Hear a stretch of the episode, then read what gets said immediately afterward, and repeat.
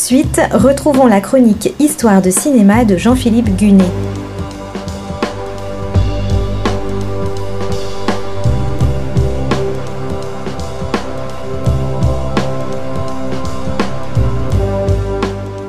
La semaine dernière, je vous avais raconté la jeunesse de Abyss, le quatrième film de James Cameron, un mélange de films catastrophes sous la mer, de science-fiction et de drame conjugal.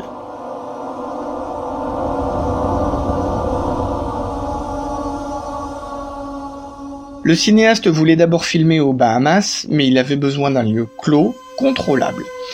La solution, il va la trouver à Gaffney, en Caroline du Sud. Il déniche une centrale nucléaire dont la construction a été commencée mais jamais terminée.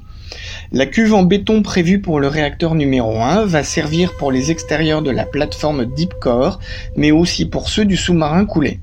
Profondeur 18 mètres. Le puits de turbine de la centrale offre un plus petit bassin de 6 mètres de profondeur.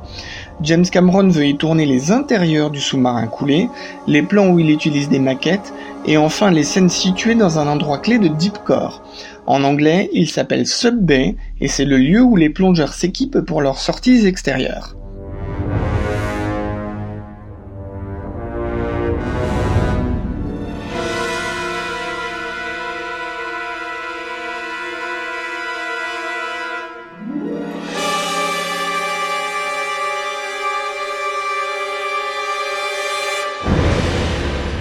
Les deux bassins sont recouverts par une bâche, le but évident c'est d'empêcher la lumière du jour de passer et reproduire ainsi l'obscurité des fonds marins. James Cameron fait mettre au point par une entreprise spécialisée des casques à visière élargie. Il reste clair sous l'eau, ce qui permet de voir en permanence le visage des acteurs. Ces casques sont équipés de micros à la pointe de la technologie de l'époque, les dialogues peuvent ainsi être enregistrés sous l'eau.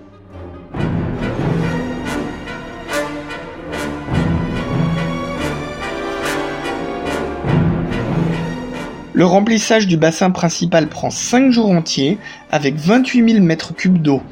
Le tournage de Abyss doit démarrer début août 1988, mais à cette date, le bassin principal n'est pas encore prêt. Les prises de vue sont donc retardées et commencent le 15 août.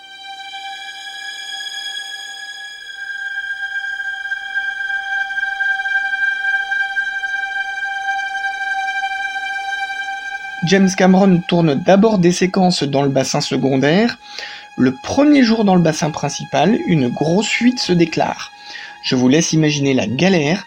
La 20th Century Fox, coproductrice et distributrice du film, doit faire venir en catastrophe des experts en réparation de barrages. Un soir d'orage, une des bâches cède. Le temps qu'elle soit réparée, le tournage doit se poursuivre de nuit.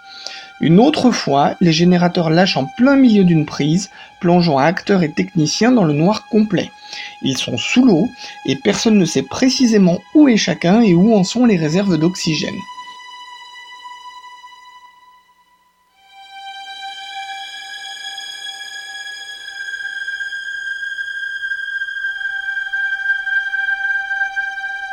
Les conditions sont particulièrement éprouvantes pour toute l'équipe. Les acteurs plongent 10 heures par jour, 3 jours par semaine. Pour les techniciens, c'est un peu plus, et pour James Cameron lui-même, ça va jusqu'à 12 à 15 heures par jour. Comme tout le monde, le cinéaste doit respecter des paliers de décompression. Il profite de ces pauses obligatoires pour regarder ses rushs.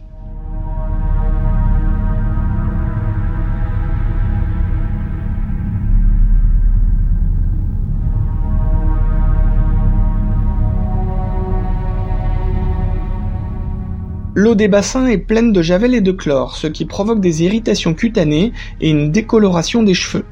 Les comédiens n'ont pas d'autre choix que de se soulager dans l'eau, ce qui n'arrange pas les problèmes de pollution. D'un point de vue technique, c'est d'autant plus compliqué à gérer que l'eau doit impérativement rester suffisamment claire. Techniciens et acteurs se dépêchent de rebaptiser le film The Abuse, l'abus.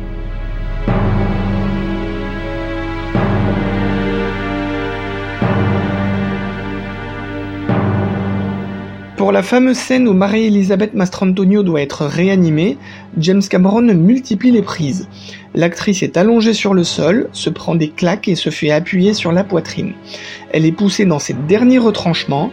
Lorsqu'enfin le cinéaste pense avoir obtenu la meilleure interprétation, c'est pour s'apercevoir que la caméra est tombée à court de film pendant la prise.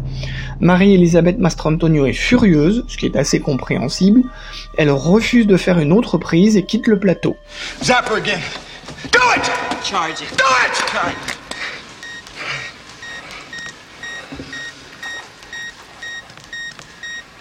Come on, baby. Clear. Come on, baby. Clear.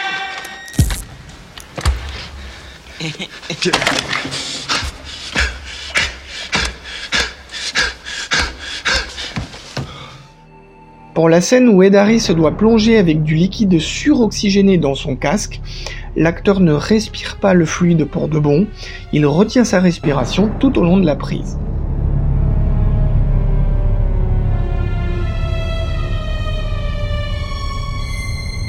Le tournage de Abyss dure 140 jours et se termine le 8 décembre 1988 avec 4 millions de dollars de dépassement de budget.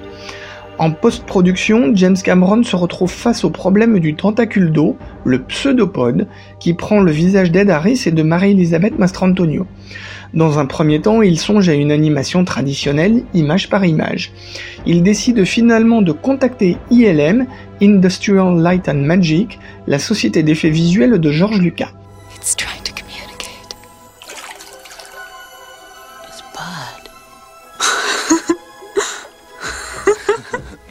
It's wonderful.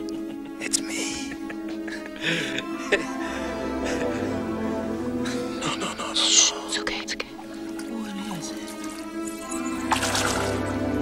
Le numérique en est à ses débuts, les visages des deux comédiens sont scannés puis reconstitués par ordinateur.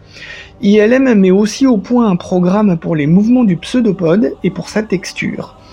Le pseudopode de Abyss, c'est la première tentative pleinement aboutie pour une créature numérique, le précurseur d'une nouvelle ère dans les effets spéciaux.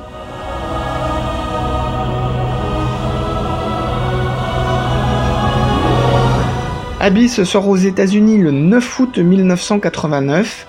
Il récolte 54 millions de dollars, ce qui permet de rembourser à peine son budget estimé à 42 millions. À l'international, il obtient 36 millions supplémentaires, ce qui lui permet tout de même de se rattraper un peu. En mars 1990, le film décroche l'Oscar des meilleurs effets visuels, et c'est la moindre des choses.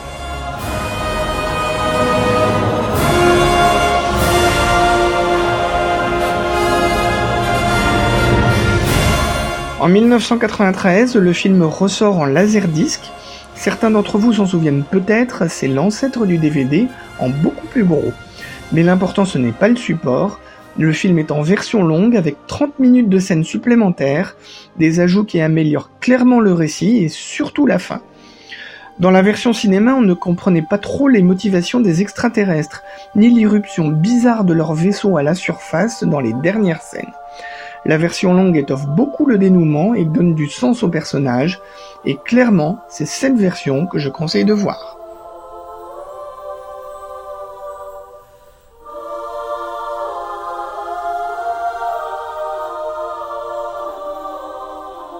C'était Histoire de cinéma par Jean-Philippe Gunet.